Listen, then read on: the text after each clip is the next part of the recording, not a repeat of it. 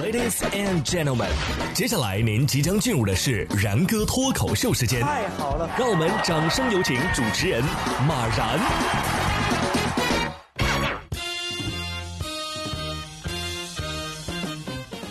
然哥说新闻，新闻脱口秀，各位听众大家好，我是然哥。作为一个交通广播的主持人呢，我在节目当中分享过很多的交通事故啊，包括很多的车祸。但是像这样的飞来横祸，我还真是第一次见。说高速上一条飞鱼撞坏宝马车，车损有三千块钱，车主就苦笑了：我是找他赔呢，还是吃了他呢？说四月十五号，陕西西安啊，武先生驾车在高速上行驶，突然一条飞鱼呀砸向车前的位置，武先生和家人吓得大叫啊，但是因为安全考虑啊，也没敢停车。到家之后啊，武先生发现车前啊有鱼鳞，车头的右前灯的灯罩被撞碎了，车损啊有三千多块钱。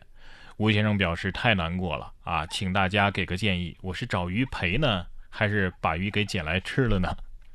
我看出来了，这还是一个没文化的鱼啊！这么大仨字母他都不认识。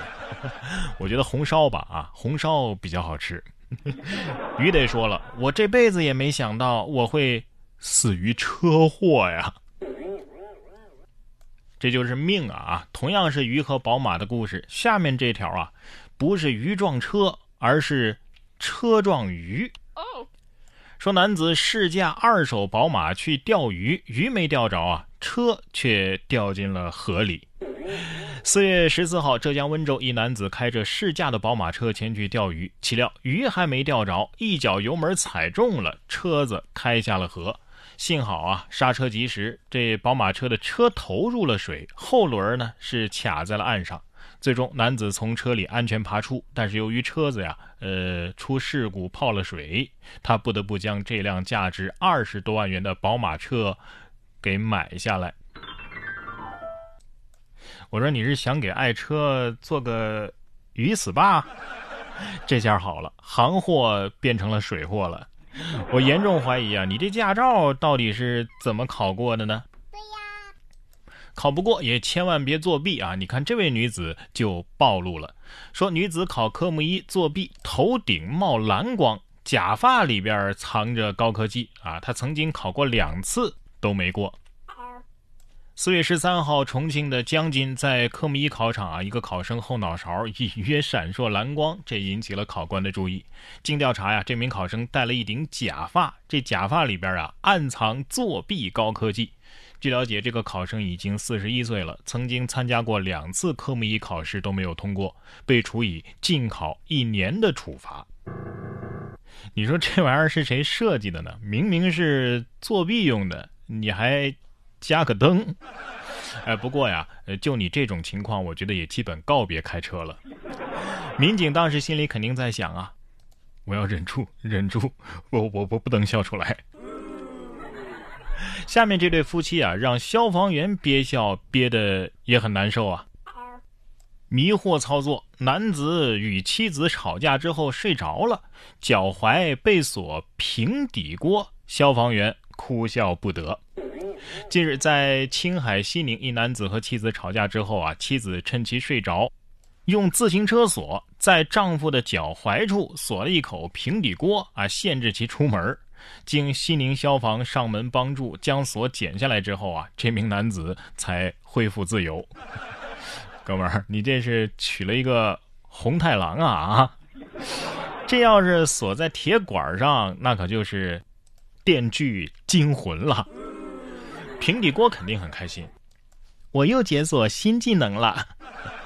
熊孩子不分年龄，成年人也有童心。平底锅不算什么，这家人的道具。才多啊！什么乱七八糟的东西他都有啊。说父亲讲网课的时候，儿子换装抢镜，第 n 次的时候，老爸就开枪了。近日，因新冠肺炎疫情的影响啊，美国俄亥俄州的一个英语老师在家里上课的时候是屡遭儿子的捣乱。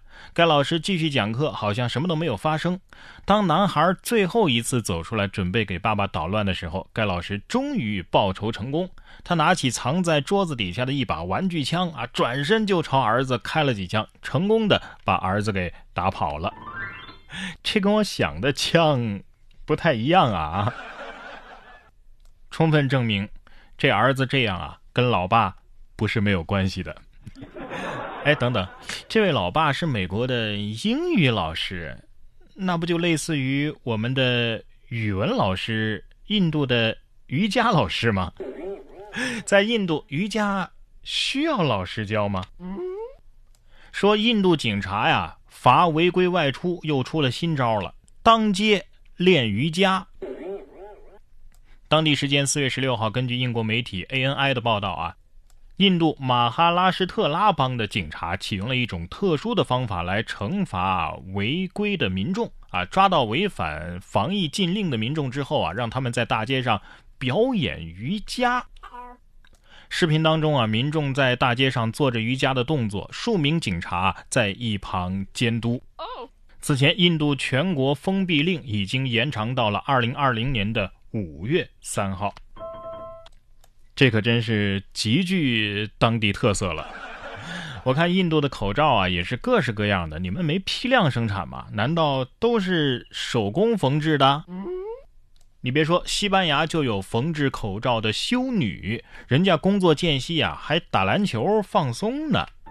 说，美国媒体 TMZ 的报道，在西班牙的塞维利亚，有一群修女啊，在缝制口罩的间隙选择打篮球放松。